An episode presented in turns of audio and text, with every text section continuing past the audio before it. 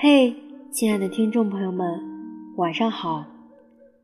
这里是荔枝 FM 一八零四九五三，我是你们的宝仪妹妹，很开心可以在周一晚上用声音与你相遇。今天晚上想讲的主题叫做“深情伤人心”，凡事。靠自己。那我在想，做这个主题要以什么样的故事来去分享它呢？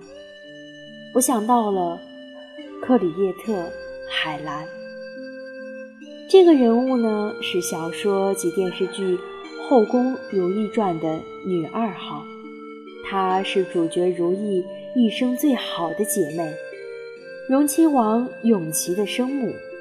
而且它的原型，也就是说它的历史原型，是清高宗乾隆帝的余贵妃克里叶特氏。后宫中，她翻手为云，覆手为雨，却只为姐姐排忧解难，一生姐姐，一生为姐姐而活。她叫一声姐姐。可以叫的百转千回，掩盖万般算计，也唯有他，把“姐姐”二字叫成了一生的执念。不知道大家还记不记得，在《如懿传》中，受气包海兰在大雨中罚跪，她跑到冷宫诉说。可是这个时候，如懿说：“我知道你心里一直都怕皇上，可你总不能一直活在那个阴影里啊。”原来，海兰一见皇上就颤抖，并非天生胆小，而是心有阴影。在如懿进入冷宫之前，海兰就是整个后宫最软弱、最可欺的人。他本性懦弱，出身卑微，遭遇坎坷。海兰是宝亲王府的绣娘，本想靠着手艺安分度日，谁知美貌招来横祸。弘历酒后兽性大发，宠幸了海兰。从后来海兰见到弘历的反应可知，这一晚的经历。相当可怕。更要命的是，一夜恩宠过后，狐狸就忘了他，没有给他正式的编制，让海兰在府里饱受嘲笑和羞辱。最后，还是如意去求弘历，海兰才有了侍妾的名分。从那以后。海兰就成了如懿最忠心的姐妹，她依靠在如懿的身边，安心的做了一个小透明。然而这世上不是你善良，别人就会善待你；也不是你安分守己，别人就会放你一马。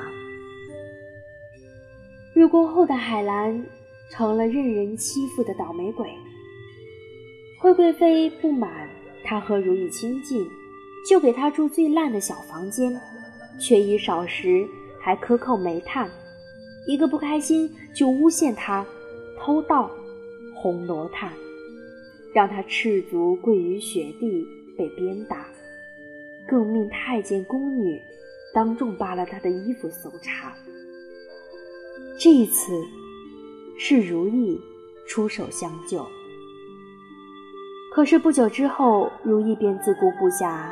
进了冷宫，海兰彻底的失去了支柱。不仅皇后、贵妃随意拿捏她，就连卖主求荣的阿若都能够打她的耳光。要知道，阿若是常在，而她却是高一级的贵人。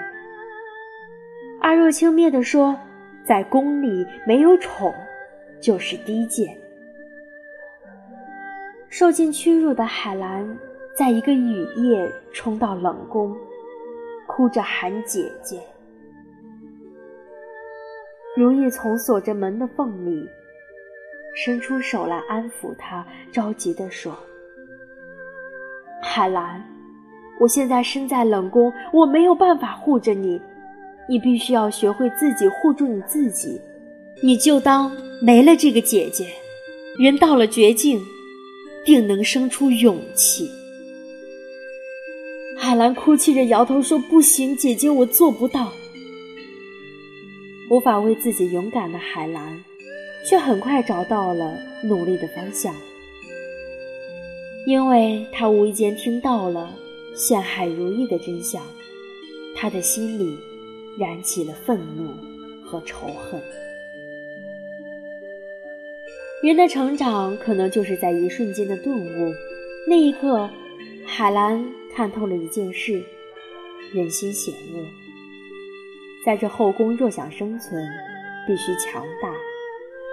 而他强大的意义，是保护姐姐一生安好。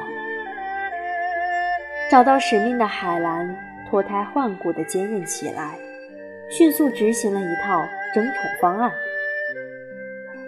悉心装扮自己，清新脱俗的她，袅袅婷婷地出来晃悠，成功地吸引了。皇上惊喜的目光，海兰趁热打铁，凭借绣娘的经验与独到的眼光，解决了太后生辰的绣品难题，让皇上发现海贵人真的是才德兼备。海兰成为新宠，还顺利的怀上了孩子。变得坚强的海兰，展现出卓越的智商。帮助如意洗脱冤屈，诞下五阿哥，荣获余品。这时，她遇到了新的难题。因为生产，她的腹部出现了妊娠纹。皇上嘴上说着无碍，却在看到之后，将前来侍寝的海兰退了货。被卷着棉被抬回去的海兰，眼角轻轻落下一滴泪水。她明白，自己就此失宠了。她也比如意更早的看清了一个事实：皇上薄情。海兰经历了无宠、争宠、失宠这三个阶段，从一个胆小怕事的柔弱女子，成长为果然刚毅、智谋双全的后宫王者。她生存信条只有一个，那就是深情伤人心，凡事靠自己。所以，海兰成了走到最后的人，一点也不会让人感到意外，因为他明白这个道理。